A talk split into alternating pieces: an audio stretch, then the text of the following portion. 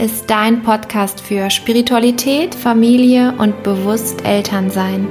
Für einen leichteren und lichtvolleren Alltag mit Kindern. Ich bin Kerstin von Lightful Living und ich freue mich, dass du da bist.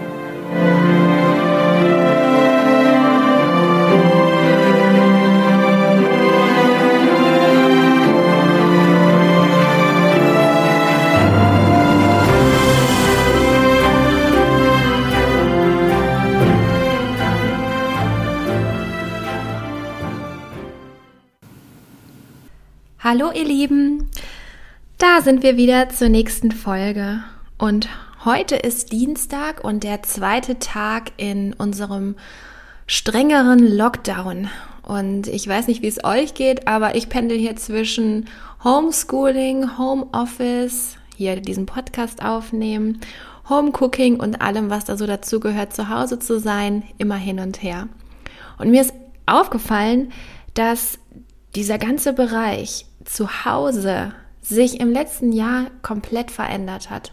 Und das vor allem dadurch, dass die Bereiche Arbeit, dass die Bereiche Kinder, Schule, Betreuung ähm, mit in diesen heiligen Raum, den wir eigentlich ja unser Zuhause nennen, da wo es gemütlich ist, da wo wir uns sicher fühlen, wo wir uns zurückziehen können, dass das jetzt vermischt wird. Also unser privates und intimes Zuhause, was irgendwie auch einen geschützten Rahmen hatte immer, ist jetzt zum Schauplatz geworden, zum Schauplatz unseres Lebens, in dem wir arbeiten, in dem unsere Kinder lernen und nicht nur lernen, was wir als Familie zusammen ausmacht, sondern lernen, was äh, schulische Inhalte sind.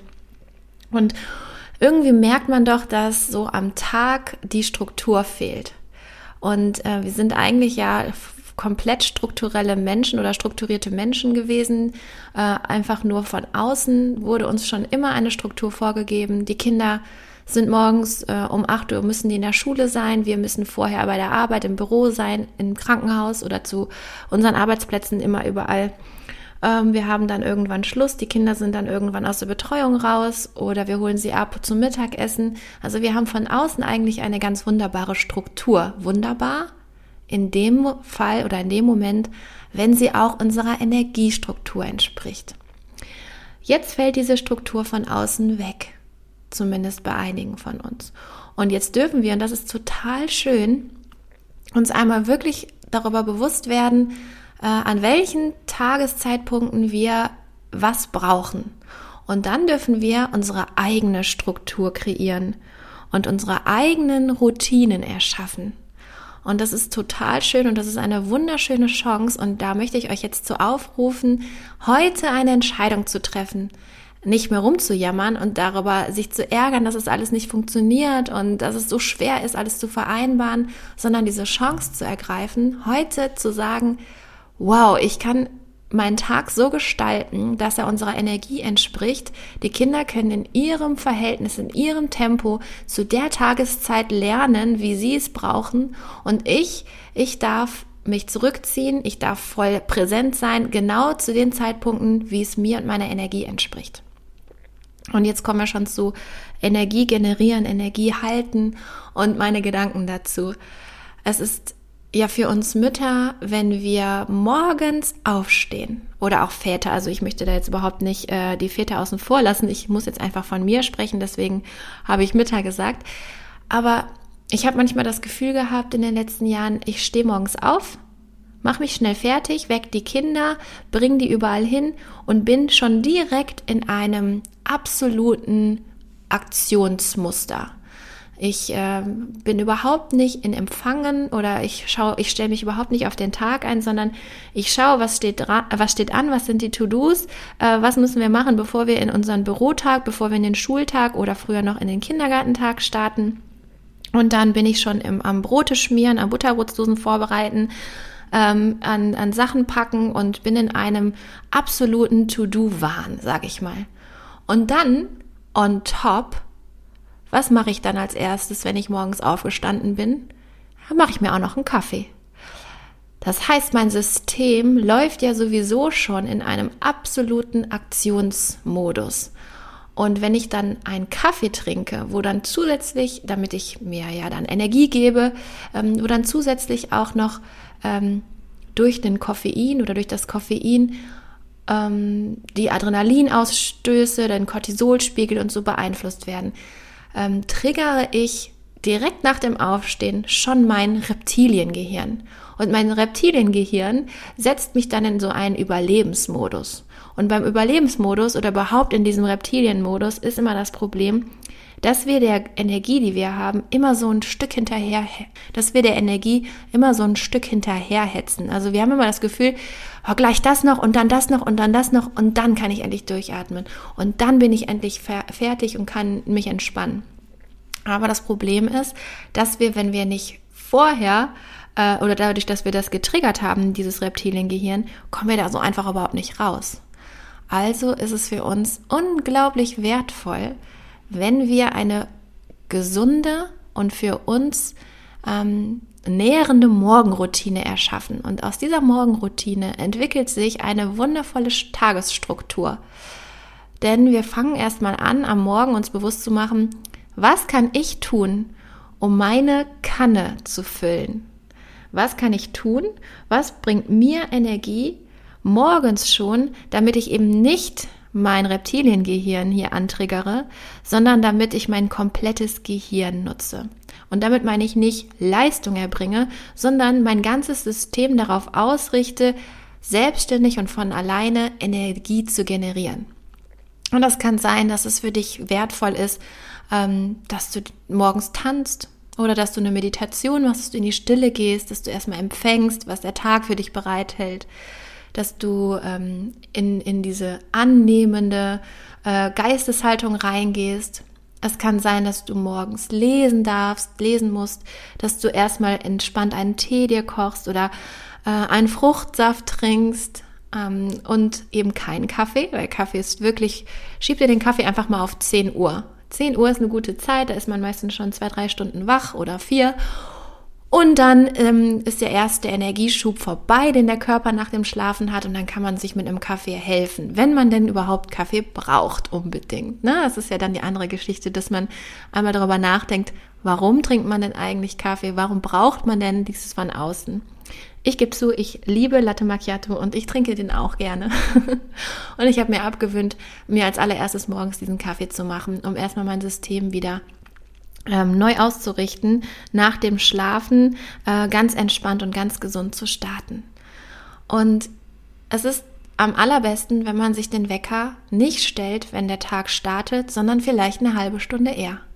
Und in dieser halben Stunde machst du nur das, was dich nährt und wo du Ausdruck in deinem Sein bekommst. Vielleicht spielst du ja auch ein Instrument und du bist morgens erstmal äh, eine halbe Stunde versunken in deiner, in deiner Musik oder du malst und fängst an zu malen und dann darfst du ganz entspannt und ganz voll in deiner Mitte äh, mit einer aufgefüllten Kanne deine Kinder wecken. Und dann darfst du ganz entspannt und voll in deiner Mitte und mit einer aufgefüllten Kanne in den Tag wirklich in deine To-Dos gehen, in deine, in deine Aktion gehen. Und dann, ich verspreche dir, dein ganzes System wird sich schon nach ein paar Tagen Routine darauf umstellen und diese wunderschöne gesunde Routine in sich als Gewohnheit betrachten. Und ich verspreche dir, dass wenn dein, dein System sich einmal umgestellt hat, und mit deinem äh, System meine ich dein Energiesystem, ich meine deine Geisteshaltung, dein Hormonsystem, dein äh, Serotoninspiegel zum Beispiel, da kann man das ganz gut dran messen. Das wird sich so umstellen, dass du eben im Tag nicht mehr das Gefühl hast, immer einen Schritt hinterher zu sein und ach, ich muss das noch und jenes noch und dieses noch schaffen, sondern dass du jedes Mal aus deiner Mitte heraus und mit voller Kraft die nächste Station begehen kannst.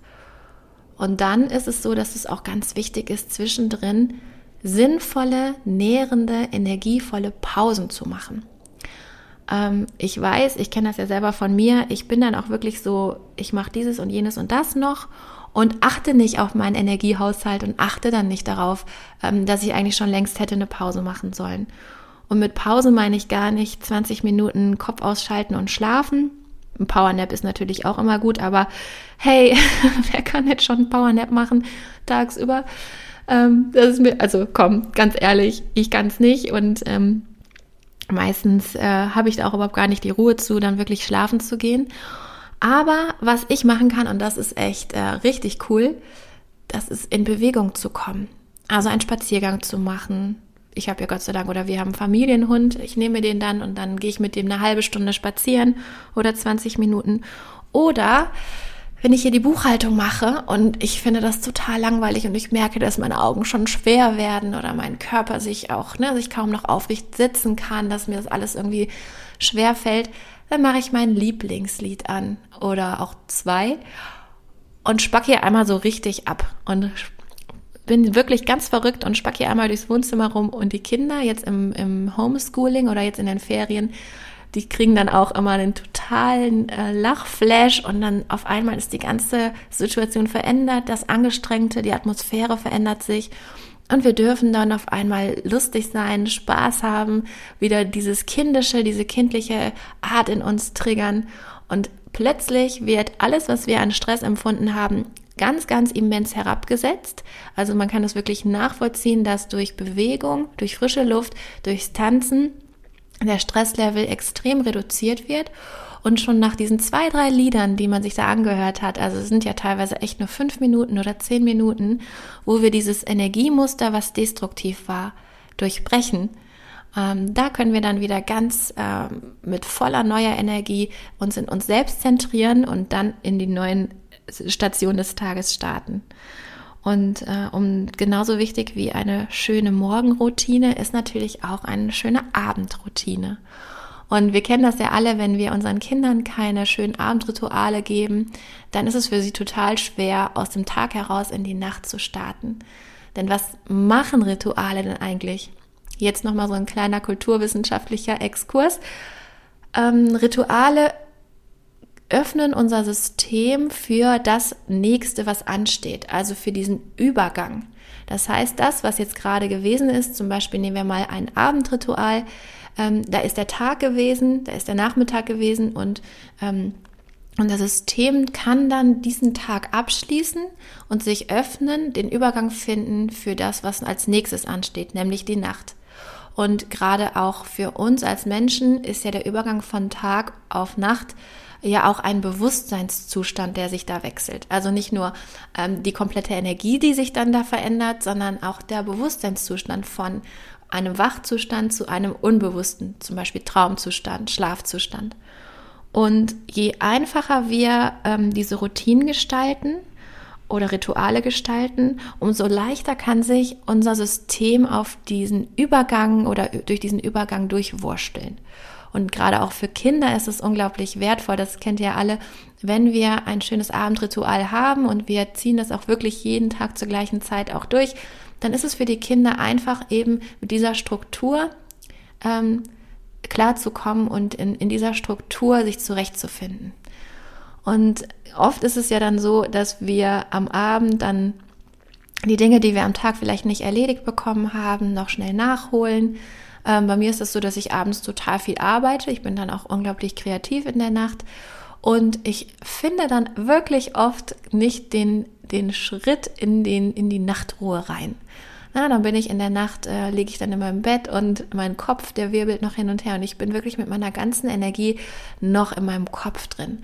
Und ähm, für mich ist es ganz wichtig gewesen, eine Routine zu etablieren am Abend, von meinem Kopf in meinem Körper wieder zu landen und von meinem Körper dann auch aus wirklich die Energie runterzuleiten und auszuleiten. Und ähm, das mache ich mit einer ganz entspannten, schönen Meditation ganz oft oder ich ähm, erde mich nochmal ganz besonders energetisch. Da kann man sich dann was Schönes raussuchen. So autogenes Training ist ja dann auch immer total schön. Oder was mir jetzt auch ganz gut über die Rauhnächte geholfen hat, ist das Malen, neurografisches Malen. Ich werde da mal bei Instagram ein Bild posten, was das genau ist und wie das aussieht. Und ähm, das ist echt eine ganz schöne Technik zu malen und in einen meditativen Zustand zu kommen und dabei auch noch seine neuronalen Verbindungen im Gehirn ähm, ja umzustrukturieren, so dass sie sich zum Beispiel auf eine Vision neu ausrichten oder man sich ein Thema genau nochmal anschauen kann, was man dann neurografisch bearbeitet. Aber das ist nochmal ein ganz neues Feld und ganz neues Thema. Ich fasse nochmal zusammen, denn für mich ist es einfach total wichtig, ist morgens schon seine Kanne zu füllen, um Energie zu generieren, damit man den ganzen Tag über in allen Stationen seine Energie halten kann. Und das Spannende ist, dass sich automatisch, wenn wir die ähm, Energie als Struktur im Außen unseren eigenen Energiebedürfnissen anpassen und wir geben im Außen den Impuls, synchronisieren wir automatisch die Außen- und die Innenwelt von uns. Und das ist total schön, denn wenn die synchronisiert ist, also wir wirklich ähm, im Einklang sind mit dem, was wir im Außen an Struktur haben und im Inneren an Struktur brauchen und die, die Bedürfnisse, die wir da befriedigen, dann sind wir immer mehr zentriert, immer mehr in unserer Mitte und immer mehr auch verbunden mit uns selbst. Und wenn wir verbunden mit uns selbst sind und wenn wir, wenn wir in unserer eigenen Mitte sind, dann werden wir von den Erwartungen und das, was uns im Außen da immer so schüttelt und wühlt und was da jetzt auch gerade wieder an kollektiven Feldern getriggert wird, an Angst oder ähm, ja, Verunsicherung durch die ganze Corona-Pandemie, äh, dass uns das nicht mehr so aus der Bahn wirft. Und das ist ja eigentlich, was wir am meisten wollen, ne? Nicht von außen so hin und her gewirbelt zu werden, sondern für uns stehen zu können, für uns in unserer eigenen Mitte sein zu können.